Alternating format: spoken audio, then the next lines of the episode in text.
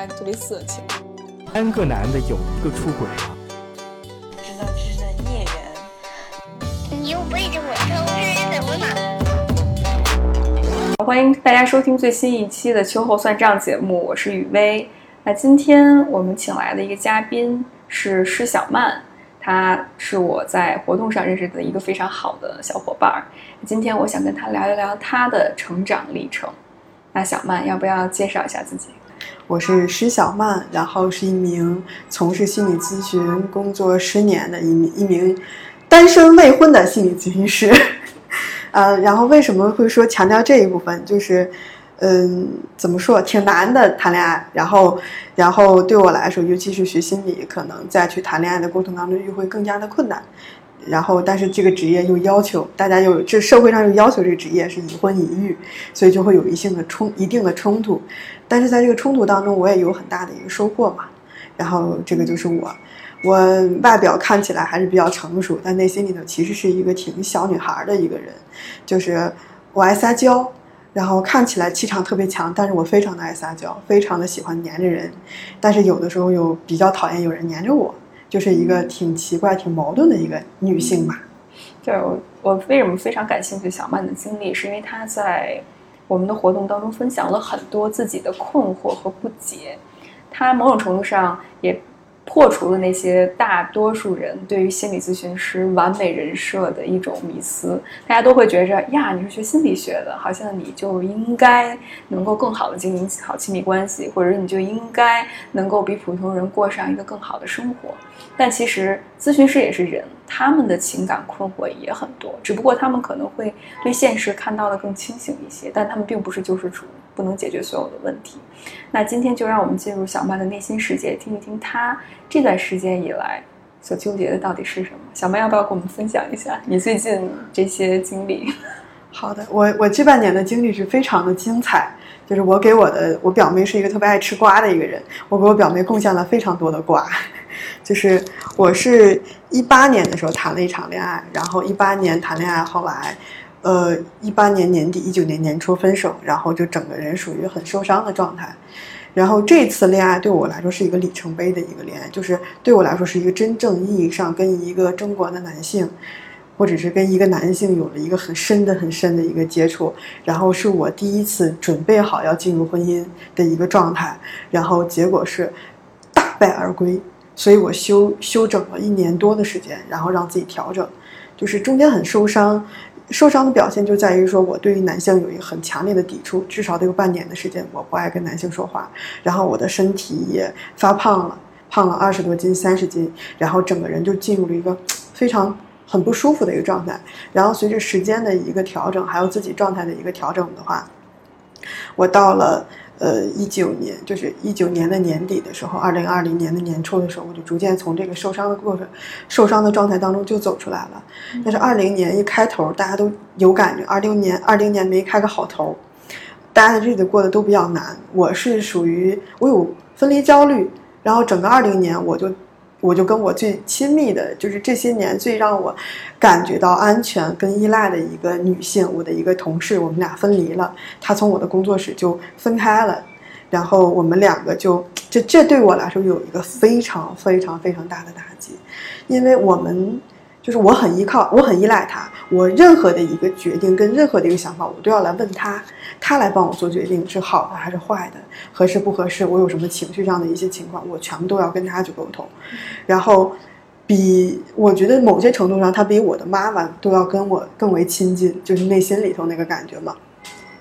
然后我们两个这个形式上的分开，虽然心心理上、情感上还是会在，但是形式上不在的时候，已经会给我带来非常大的不安。然后又加上二零年的我的工作就受挫，因为我主要面对的工作人群是中小学生，然后因为大家有疫情的问题，我没有办法。他们没有办法来我这做咨询，我的收入基本上就，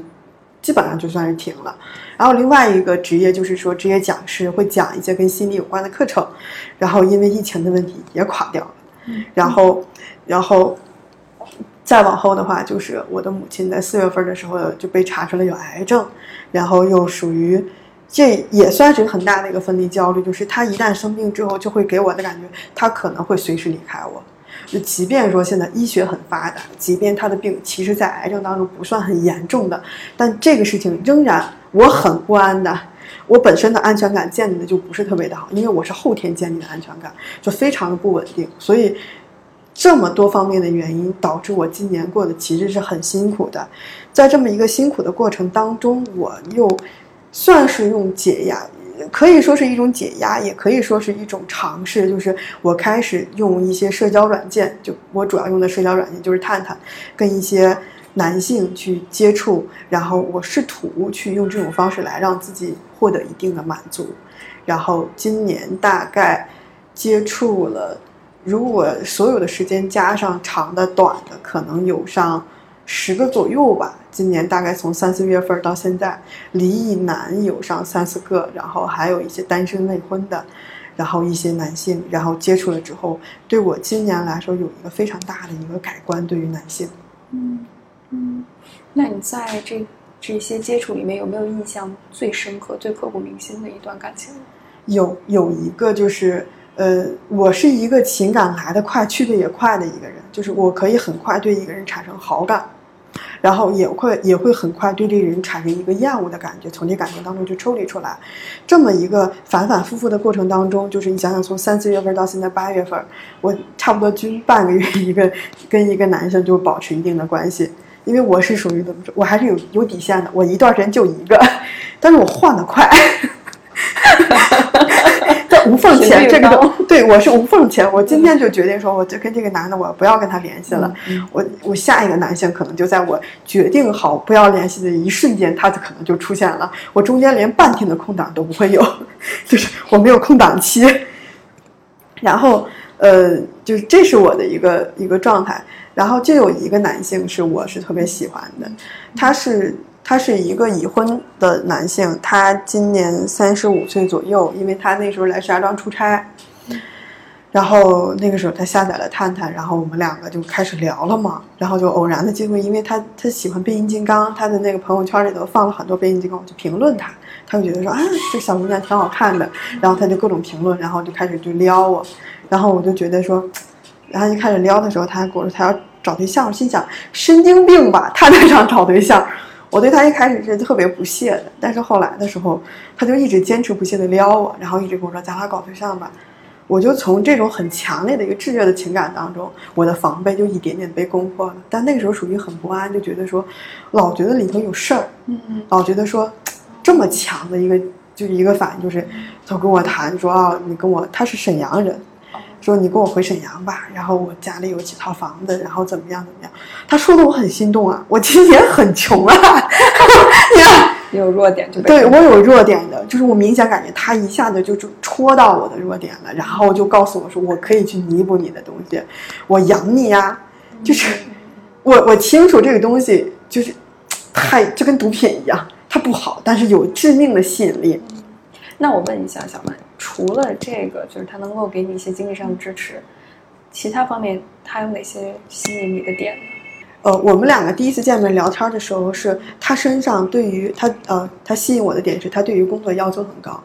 然后他他是对自我职业、对自己的工作要求非常高，能感觉出他是一个非常成熟的男性，包括他去做一些事情的时候，整个那个处理的那个掌控的那个感觉是非常好的。我能看到他跟我不正经的那一面，去逗、去调侃，但是我又能够看到他对于工作去处理起来是非常认真、跟严谨、负责的那一部分就。这种反差感特别强。对，然后这两点是让我看到了我自己。我自己对于工作要求也是非常高，所以我对于工作上要求很高，并且就是能够啊，就很踏实工作的一个人，我是非常的在意的，我是非常欣赏的。而且他属于就是工作非常忙碌，没有自己的生活，然后不会照顾自己，然后我对这部分也有一些我自己的一个同感吧，就是这些东西是很戳我，再加上说他用一种很撩人的方式去撩我，我是没扛住。但是在大约交往了三天四天之后吧，他跟我说坦白了，说他已婚的这个身份，就那个时候我还是挺，也也没有特别的不可思议，就觉得说意料之中。但是他说了，就是我能感觉到，我有我我我直觉很准，我能感觉里头有有很好的东西，但是泡沫底下有东西，但那个东西我我我反复跟他说你是不是已婚，他反复跟我强调说没有，那是什么？有还没有没有印象？那个想法就是什么点让你觉着？他戴了一个戒指，这个点是，而且他这个年龄段三十多岁了，三十五了，你就会想，那他既然这么事业有成，对然，后不可能，对对对，不可能，他这么着，他说离婚啊，我就就觉得没什么，没跑了。然后，但是他不是离婚，他就说他未婚。但是那个时候我信的一个原因就是，就是很纠结，我又信又不信。我信的点是在于，他跟我在一起带的那个感觉，他反复去问，包括说这个人也是挺渣的，你知道。后来我就骂他的点就是，他反复就是在他临走从石家庄走那天晚上，我们俩一起吃饭，他前面一直跟我说很开玩笑的说，哎呀，咱俩搞对象吧，我好喜欢你啊，怎么样？但是他在临我们俩临分开的时候，很非常正经的看着我说：“你就说吧，你什么条件能跟我回去？你们家人能不能接受？”的时候，这一下子就让我觉得说他是认真的。但是后来他因为这个事儿，他挨了很多次骂。就那个时候那一瞬间，就觉得哦，他可能或许是认真的吧。但是，但里头又有很多他自己能感觉出来，他又想让我跟我进一步，又害怕跟我进一步，这么反复的东西都有。那最后呢？最后就是因为我发现我爱上他之后，我就跟他断了。那这段经历听起来特别的痛苦。你爱一个人，但要跟他对对对，就是因为呃，已经我们两个从断到现在有将近三个星期左右吧，两个星期到三个星期，我已经从那个很痛苦的感觉当中就走出来之后，反而算是一个很大的收获，就是我开始就开始不断的去回看，第一，我喜欢一个人，我的感受是什么？第二，一个人喜欢我，他吸引我。就是一个人喜欢我，他会给我带来什么样的一个感受？然后第三就是我想要什么样的亲密关系？就是我会反复的去看这些东西，包括昨天晚上有一个最新的一个感受是什么呢？我最近又开始跟其他男性，我我让自己沉淀了一段时间，在这个感情当中，在不跟他联系之后，又让自己在这个感情当中去沉淀，就让自己去看一看，说我到底是有没，我到底是喜不喜欢他？我对他那个情感到底是什么？然后我他对我的生活的影响是什么？就是沉淀了一段时间，就是很难过呀，就是每天去想他呀，然后每天会写一些东西给他呀，这是一个感觉。后来的时候，我最近的这个礼拜，我又认识了一些其他新的男性的时候，一下子那个冲击就来了，就是我对他开始淡忘，就是这几天就完全没有想到他。但是在昨天晚上。我妈妈给我讲说，她最近的检查状态不是特别的好，然后可能会需要再去医院再去查一查之类的，就是这样的一个情况的时候，我的下意识反应就是我想跟他聊聊，我想跟我喜欢的那个人去聊，就是我会一下子出来那个委屈跟我觉得很难受的点，但是我会觉得那是我的发泄口，就是这是我跟其他很多感情当中没有的，我不会去想到说。这半年我经历了很多事情，没有一个人是说我可以，我我是想要去打电话就跟他说啊，我最近可难受了，你跟我聊聊，或者我去跟男就跟这人哭一哭，他是唯一一个，所以这段感情给我留下的就是让我去明白了，我喜欢一个人，我可以去依赖一个人，我的那个感受是什么？所以关注点还是在于你啊，对对，并不是在于他。但是我想问的是，是他身上什么样的一些？气质或者是一些特质，甚至是一些行为，让你觉着你可以完全的去依赖他，去依靠他，去把自己的委屈都向他呈现呢？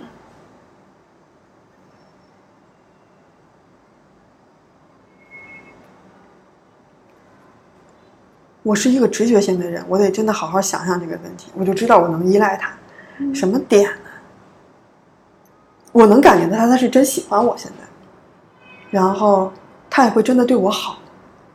可能是做了一些尝试。我试着去跟他诉苦，他的立马反应就是我那个诉苦的点就是我告诉他我最近经济状态很拮据，然后我要去大连出差，然后我可能就是没有办法去支付我的一个就是那个差旅费之类的吧。其实不是没有办法，就是相当于这是我的一个尝试的一个手段。他的立马反应就是我来，你放心，有我呢。就是算是我自己去跟一个男性建立信任的一种方式吧。我会觉得说，他至少愿意管我。对，在这种行动上真的有所表示，对只是打嘴炮。对对，明显感觉到就是让我感觉到，不是只是我说一说。包括说前一段时间也遇到一些问题，就是就是我我挺难过的是有一个小男孩儿，就是算是伤害了一下我吧，就是这个东西今天不重点讲这一部分，然后我就整个人很崩溃嘛，我就下意识反应我要给他打电话，然后他就陪我聊了两个多小时的时间，一直在哄我，在安慰我，能感觉出来那边很着急。嗯，他身上应该是有一种很踏实跟稳定的感觉，跟他愿意为我付出的这所有的感觉都有，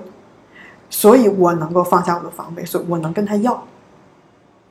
我能够可以，我主动，我我哪怕到现在我觉得很难受，我可以给他打电话啊，怎么办呀？怎么着怎么着？我相信他一定是在的，这个感觉会让我他身上能够给我这个感觉。但你觉着长期下来的话，你跟他的关系有什么样的一个期待呢？我觉得像是一个远远的互相去瞭望的一个好朋友吧。我不想打扰他的生活，他也不想打扰我的生活，就是谁都影响不起谁，就是互相远远的，就是我会把他往好的地方去想，就是不管怎么样，我很幸运遇到了一个我能够这么快就喜欢的一个人，我又很欣赏他一个人，那就是可能没有生活的磨练，就只能大家就留下好的那一部分吧。如果我们俩真的在一起生活了之后，可能那个鸡飞狗跳，也可能不如想象中美好。就有一段距离，对，它会产生一种美。对，那刚才我们聊的时候，你也分享过小曼，就是你对三十五岁到四十岁之间的这部分男性，经历了这些感情的呃波折吧，或者是感情的一些挑战，你会有一些新的认识。那要不要分享？呃，今年接触他是一个，还有之前再接触了一个，三四月份时候还接触了一个已婚男性，呃，他是一个离异男。今年是就跟婚姻挂钩的是有四个，然后就会发现我去接触这些呃三十五岁到四十岁之间的这些男性的时候，会发现有一个很大的特点，他们的社会成熟度很高，就是一看谈吐也好，工作能力、工作状态也好，都是基本上社会中坚力量。就包括我们去去聊的一些事情，明显就是，就是我原来就属于那种啊什么什么社会最底端，然后什么样的一个情况，他们一给我讲的说，哎，你知道当时什么那个，就是什么有一个人给我讲什么，有一个人给我讲说，呃，哪一年一几年的时候还是零几年的时候，淘宝上大家买的衣服都是非常烂的那个质量，你知道吗？我说啊，我知道。他说这是我们做的。你知道，就一些大的社会事件，然后他会告诉我说，这些很成熟的社会男性就告诉我说，你看那个时候是我们在做，我们在影响这个事情，而我原来就属于那种被影响者。这是这些跟婚姻有关的一些男性给我带来就是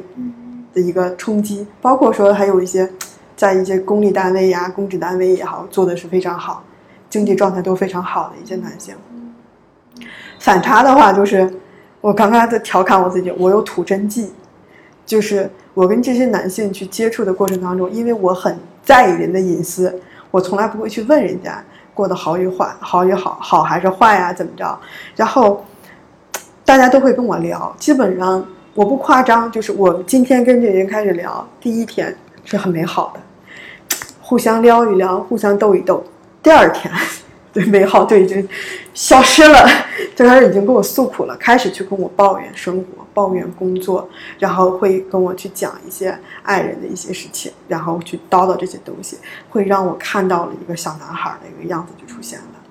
那个小男孩的样子就开始就让我去哄他们，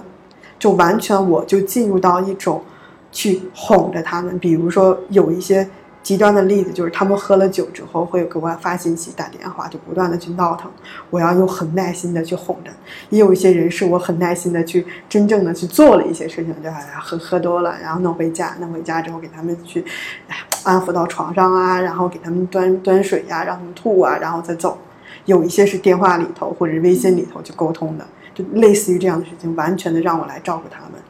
然后有一些事情，他们在抱怨的过程当中，我要去跟他们去讲、去分析、去听他们说话、去安抚他们的情绪，这些。然后很经典的是，最近认识了一个已婚已婚的男性，给我讲了一句话，因为他想跟我发生性关系，他对我有很强烈的一个需要，但是他那天晚上喝多了之后说了一句这样的话，他说。我也不是一定要跟你发生性关系，我就想找人说说话呢。我觉得好可怜他们，对，就是对，这这这个小曼，其实这种剧情我在电视剧里看过很多，但是这种我都已经就是司空见惯了，你知道吗？对对，就是你作为一个朋友，你跟我去分享，包括你的一些经历，就是我听过来之后，我就会发现，我们总是说这些男性特别渣，特别的呃花心。其实我听到现在，是不是他们其实并不知道自己到底想要什么，他们不敢去体贴自己情感的需求，他们借用性，看似好像是彰显自己社会地位。展现自己有多么有魅力或有能力的一个体现。其实他们内心最真实的需要就是跟一个人去聊天，就是能够让对方看见自己。他有太多的苦闷，太多的啊、情绪积压在那儿，去感觉要把自己那种所谓你刚才说的那种社会成就的那一面展现出来，以至于他们其实内心当中这个小男孩一直都没有成长。对你有什么想法？想法就像你刚刚说那词“可怜”，非常的可怜。就是他，就那个，就是最近联系的这个男生，他就很可悲的跟我说：“说我特别想跟一个我喜欢的人做爱，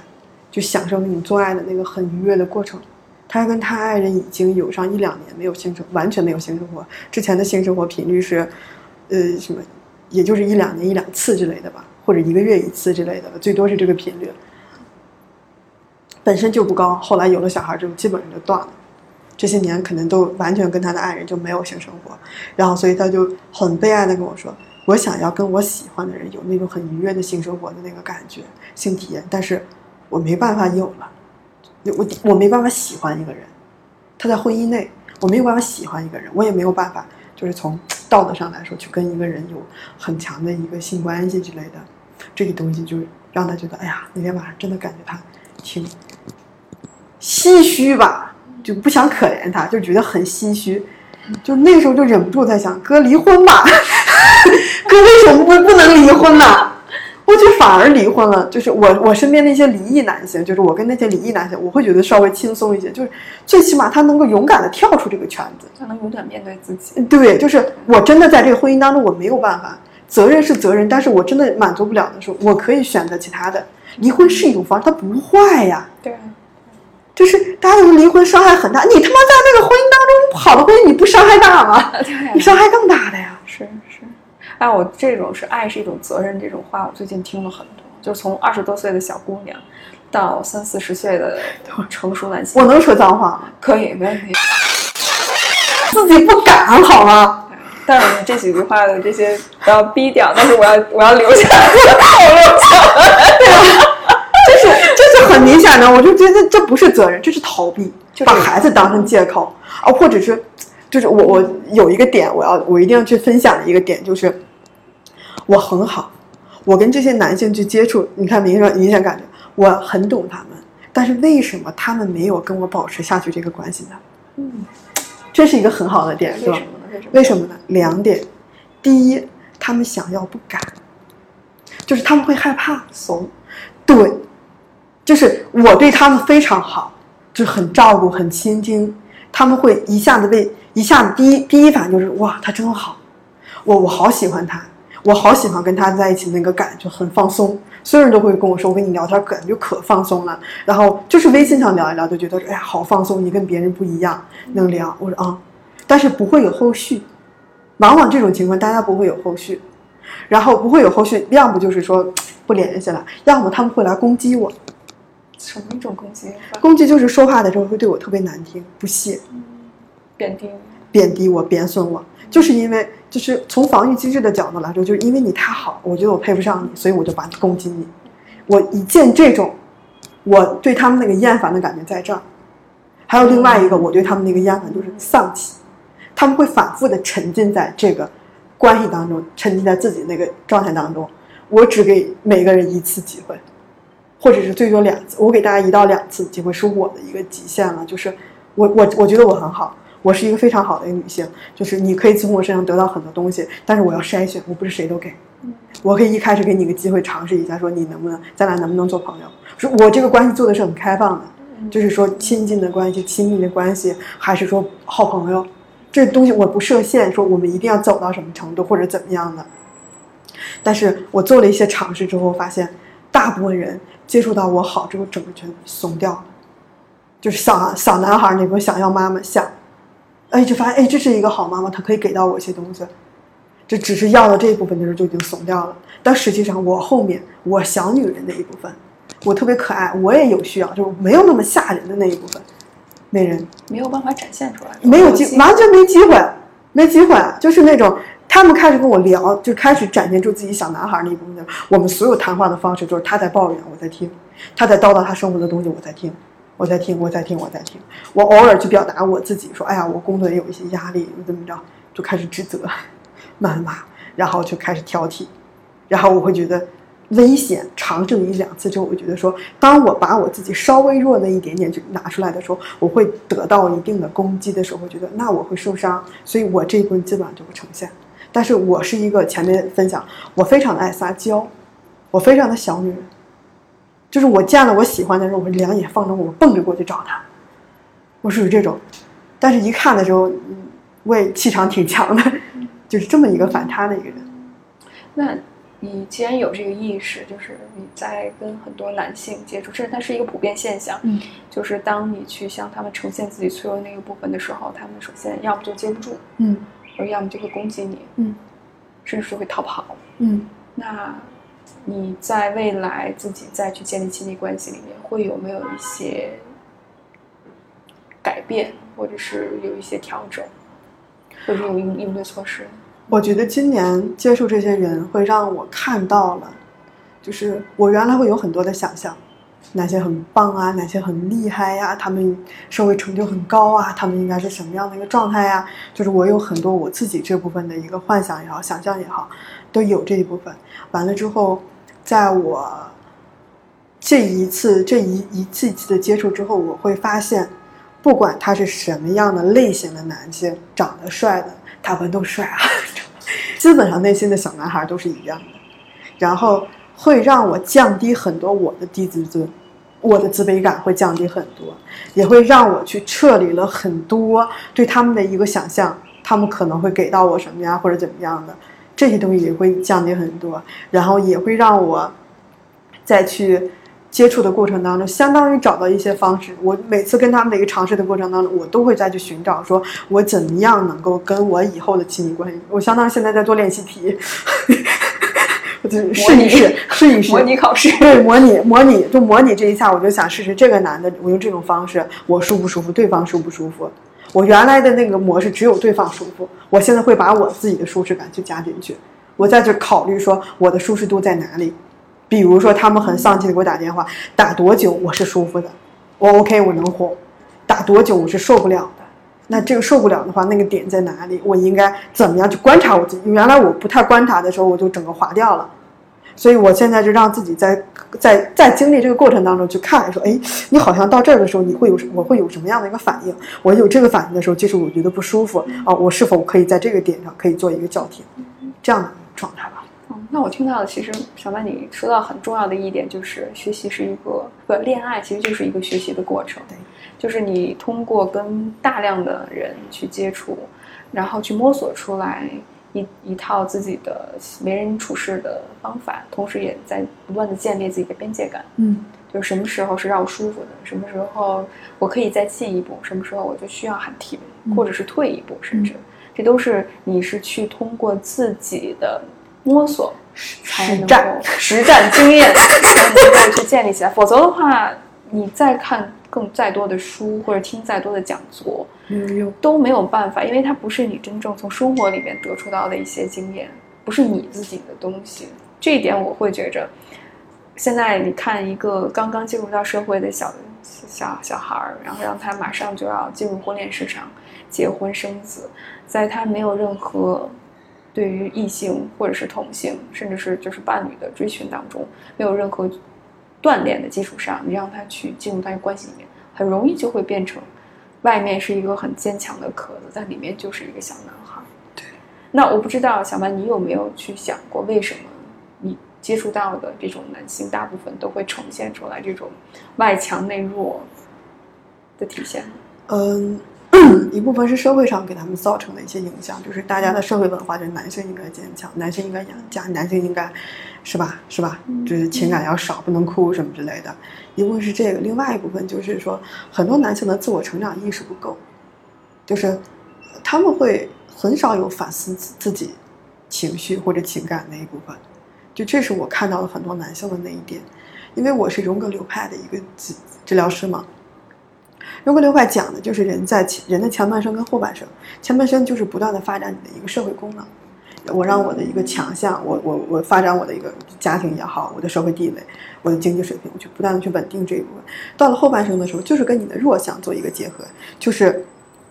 呃，有一个词叫阿尼玛跟阿尼姆斯。阿尼玛指的是男性当中的女性，阿尼姆斯指的是女性当中的男性。那我们在到了人生当中的一个后半段的时候，其实是需要跟自己的那就心里的另一半做一个相遇，做一个结合。而男性如果跟他的阿尼玛做一个很好的一个结合，很好的相遇的话，那个就是他内在的一个动力，他的一个情绪，他的一个感受，他的一个。一个韧性会慢慢的去滋长出来，就是生长出来，他内心的小男孩会因此获得一些能量去成长。然后女性呢，如果跟自己的阿尼玛去有一个很好的一个链接，处理好关系，保持一个非常愉快的关系，不是你不是打架那种状态的话，那女性的一个冷静思维，还有她的一个就是逻辑性会做一个成长。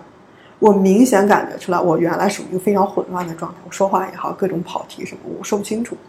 我进我也没有特意的刻意去练我的逻辑，然后我会发现，当我跟这些男性，包括当我跟我的阿尼姆斯关系逐渐的去尝试去，我去关注他，我去尝试去做一些事情，尝试去认识他的时候，没有任何幻想，就单纯去看到他，然后的时候，我会发现我的逻辑感、我的条理性、我的一些，呃，包括遇到一些事情的一些冷静的状态，都要比原来强太多。我现在遇到任何事情不会慌，嗯第一步、第二步、第三步，我都知道该怎么做。包括我会觉得，就咱们今天的这个采访，我会觉得我谈的那个内容还是比较清晰的，然后就基本上可能后期不太需要剪辑，这就是我的逻辑性的一个体现。之前是我是做不到这样的，走着走就跑得很远很远，这就是我跟我的阿尼玛就做了一定的练习之后我的一个感触。嗯，我听到的其实也是让我触动很大。小曼，就是你用荣格流派的方式去解释，那我可能，比如说，如果从性别视角，嗯从社会学性别视角来讲的话，那可能就是我们对于男性和女性的某些刻板印象，啊，对？吧？就是啊，刚才你提到的啊，比如说男性会强调他是理性，还是不愿愿意表达自己的弱点，不愿意去表达自己情感的人一部分群体。那女性更多的是比较非理性，然后非常的嗯嗯情绪化，或者是非常善解人意，就这些都是对男性和女性的刻板印象。然后作为一个社会的男性，你从小被教育要变得坚强，要不能哭，然后不能去随随便便的向别人诉苦，你要勇敢。那这样的话，他很多时候他的情感需求就会被忽略。我之前做过很多期，就是关于男性情感教育缺失的这个问题，以至于到最后，他后来并不是不想去关怀这个女孩儿，不想关怀他的异性伴侣，很多程度上他是不知道怎么去关心，甚至是他遇到这种问题之后，他不知道怎么解决，他会下意识的跑。他连自己的情感他都关注不到，他怎么去照顾对方？对，这个对对，我是觉得啊，这个人一定是先知道怎么去应对自己，之后他才能下意识的或者很自然、很简单的去知道去应对你、应对身边的这个女性，应对应对身边的其他人。对对你连自己你不知道这个东西怎么去应对自己的时候，你没有办法，你只能去呃，有人告诉我这个方法啊，好吧，我我下意识去硬往那儿去撩，然后去套那个公式，但套的有的时候很生硬，会觉得说，哎，不是说老师说不是这样的吗？他发现哎不好使，就会有这样的一个困惑。但实际上，如果是他自己从内心里头出来的东西的时候，那是很自然的，那个时候给人感觉是非常舒服的。那个那个女性那个女孩才会感觉到，啊，他他真的挺爱我，无所谓是那那束花儿，还是说一定要所谓的一定什么节日的那个那个东西，感受，对，被看见的那种深层次的感受。每天都可以是节日。你每天，我觉得哪怕就咱们往这儿放一个这个，就会觉得说啊，这个感觉是很好，对吧？嗯就是小细节这个东西无所谓的，其实都是。而且你刚才就回到我们说对自己负责的这个问题上来，就是如果你连自己都照顾不好，你怎么去照顾好自己的妻子对、自己的孩子呢？对不对？这就很很扯淡，我真的觉得很扯淡的一件事情。所以我觉着一个人只能为自己负责，他没有办法为其他负责。是的，对对对对，所以呃，我我还想提到一点，是我刚才听小曼故事让我觉得非常受冲击的一点，就是你的回血力很强。啊，小曼，你要不要跟大家分享？就是很多人可能现在正在经历，不管是家庭的变故、关系的破裂和工作上的迷茫期，如何能够很快的回旋？有没有什么分享？你这么一说的话，我好像三个一起，你知道吗？对，我还频繁的换男人，你知道？你问我受伤了，我也受伤，我也对他们付出了很真实的情感，但是他们真实的也我也会有受伤的点。呃，但是你现在愿意去去表达，对，然后愿意去回顾、反思，甚至是你愿意在这么多人的面前去分享这件事情，而且你还有爱的能力，我觉得这很难得。很多人可能经历了渣男渣女之后，感情上受到了挫败，一阵一蹶不振了，就再也不会相信爱情了。那你会是经历个什么样的过程，能够让你很快的调节出来这种状态？还是责任的问题吧。我会很清楚的，我会很清楚让自己去划分，哪一部分就是我应该去负责的那一部分，我应该不断去调整、去成长的一部分，不赖人家。哪一部分是真的他渣，他伤害我？如果说，如果说我要是，你比如说我工作上，我今年觉得我会告诉大家，因为疫情的影响，但我心里很清楚，我有我自己自身的一个瓶颈卡到这儿了。我清楚这一部分，就是我的，我最近在跟我自己较劲的点，就是我做 PPT 做的不好，就是我，你让我干活没有问题，你让我做很多东西没有问题，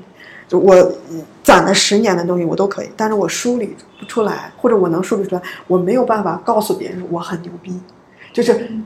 这个感觉是我一直以来的弱项。其实前些年他也卡我，我也在这儿发展受限来着，我失去了很多的机会。如果说我能够用一种很好的方式去表述出来我自己，告诉大家我会一二三四五六，然后一二三四五六，我就呈现的很漂亮、很绚丽的话，会有很多人来找，我有很多的机会，但是没有，我呈现不出来。然后其实疫情的问题，它反而会把它去扩大了，并不是说是因为无中生有，是你原本就已有这个危机。那我妈妈生病也是跟我妈妈早些年，我还是从心理的角度去分析，跟她早些年的一个心理状态，跟她的个人关系、生活状态有很大的关系，只是说这个点上就生病了。就是我会把这东西去放看得很清楚，是我的东西就是我的东西，我会把它当成一个宿命一样，我逃不掉，我逃，所以我要来，我最快的方式就我来去面对它。就面对，对，一开始很痛苦，对。嗯。包括我昨天晚上就就是最近昨天做了一个方案，那个方案就是就是我一开始就想，我跟一个很大的一个网络平台就有一个合作的机会，然后就我把我毕生所学，然后看看跟人家能不能做一个合作，如果可以的话，我的工作就完全就是啊老娘就是是吧？就就是干这行的，就吃着后尾了，你知道吗？就走上人生巅峰，就属于那种，然后就就很大的一个平台，但是我相信我干活没有问题。但是我用 PPT 的形式，我让他让大家看到我有能力，这个东西我我我很我很害怕。然后昨天晚上、前天晚上做了一宿，昨天晚昨天早上又又又开始做，做的做到一直做到中午十二点多，然后一直把那东西从一开始想做 Word，然后后来改成 PPT，又后来改成思维导图，然后各种问问问各种人说我这样做合不合适，给各种人看。中午的时候找朋友给我看了一眼，提了一堆意见，他就改。就是这个过程对我来说很难受，就但我又很清楚，这是我必须要去磨练的，就是漂亮的呈现出来 PPT，漂亮的呈现出来这个逻辑思维，逻这个思维导图，让大家看到说这是个什么东西，这是我的一个瓶颈，所以我会觉得可能回血快的原因就是，就是没有那个挣扎的过程，就是哎，就是就是自己的事儿，也很接也很清楚的去接受，可能，呃，还有一点对里头还有一个很重要的点就是。我很少在，我现在在在当中苛责我自己的那个时间是越来越少了。攻击我自己、苛责我自己，以此会认为我自己非常的失败，是个 loser 的这个感觉是越来越少了。嗯就会觉得用一种很平常的心态，就我就是不行，不代表我不好，我做不好 PPT，我做不好这个东西是我现在的状态，不代表我以后做不好。我会用一种发展的眼光，用一种很多维度的角度来看我自己的一些东西，所以现在的所谓的弱项对我来说都没那么难。非常棒的分享。我觉着今天大家都能从小曼的分享里面能获得很多的宝贵的意见，这都是小曼自己亲身一步一血步泪史吧，你知道？血泪走出来的。对对对对对，对，嗯、因为我们的节目差不多快结束了，我以后会出书啊，大家。所以，没有问题。那小曼，你现在如果给一些二十多岁甚至是三十多岁的女孩儿，当他现在正在面临着一些情感的波折，那你有没有什么？哦，或者这么我这么问，就是如果你回过头来看，给二十多，如果我问你，如果现在让你给二十出头的自己，想象那个刚刚进入社会、没有多少恋爱经验、没有多少社会经验的那个小曼，让你跟她说几句话，会对他说什么？就勇敢的尝试吧，就肯定会受伤，但是受伤了你也得尝试，因为不断的受伤、不断的尝试之后，才能真正的获得那个自由的感觉。尤其是在恋爱的过程当中，就一个渣男，他就是一个男人而已。你要去看，你要去多经历一些之后，你才发现这个社会真的要比我们想象中要大的很多。我去接触一个人，最近的感觉，我接触一个人，就会发现是一个新的世界。他的工作，他的视角，我没有接触过。他的一个圈子我没有，相当于我通过他看到了一个不一样，我又再去接触另外一个人的时候，又是另外一个世界，就相当于我今年又多了十几个新的经验，这是让我觉得非常好的一个经验，我原来没有接触过。嗯嗯，好，好，非常感谢小曼今天加入到我们的探讨里面，然后也特别期待以后未来我们能跟小曼聊更多有关生活当中种种暴击的事情。那小曼，你还有没有想跟大家说的一些话，或者是我没有问到的，你想是啊，我想一下，嗯没关系，想喝点水也行。就就是，呃，好像最后再补充一点吧，就是对于女性的一个忠告吧，或者对于男性的一个忠告，就是还是关于尝试这一部分。有的时候我们接触一个人，就会觉得这就是一个世界，但是真的，很多女性在走进婚姻之前，她的选择特别少。你来追我，我能接触到你；你不来，我就只能在这儿等着。但是女性为什么不能主动去找找一些不同的尝试、不同的男性去去追逐呢？我觉得婚姻是一个非常难的过程。我到现在我经历了这么多，我仍然对婚姻有很大的期待。我想要进入婚姻，我想要拥有一段很好的一个亲密关系，但是这个东西是需要我大量不断的尝试、试错之后才最后能够得到的。所以我想跟二十多岁的女性，包括跟我当年的自己去说，真的多去尝试，主动的去尝试。你试的多了之后，你才能知道到底男性是什么样，你才能知道自己到底想要什么。你二十多岁想要的东西，你很多是你幻想的。我认为恋爱是什么样子，男性应该很好的照顾我，怎么样去照顾？但是我现在完全没有这种感觉，我也不觉得他是一个男的，我是一个女人，我没有这个性别的概念。我觉得我们俩都是人，我看到的就是，也不是说他不行或者他很脆弱那一点，我觉得说哦，他受伤了，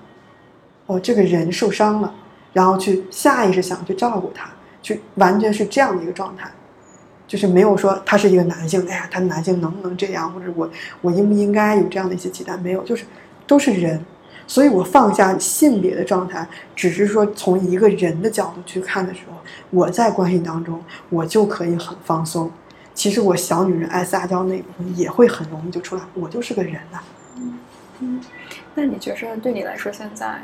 婚姻和关系之间是什么样的一个关系呢？婚姻，和关系，我觉得，嗯，有些婚姻，它只是婚姻，但并没有满足了我们对于关系的一个需求。它只是说我组成了一个家庭，但是这个家庭它本身是要有一个容器、有一个包容的状态，但是没有。那如果没有的话，那可以去做一些其他的尝试，去建立一些其他的关系，让自己能够满足自己。我觉得跟我们一开始聊的，就是今天节目里面有咱俩刚私聊的开放式关系，我觉得那里头我觉得最好的一点就是我接受我自己这个需求，这点很重要。还是回归到自己的自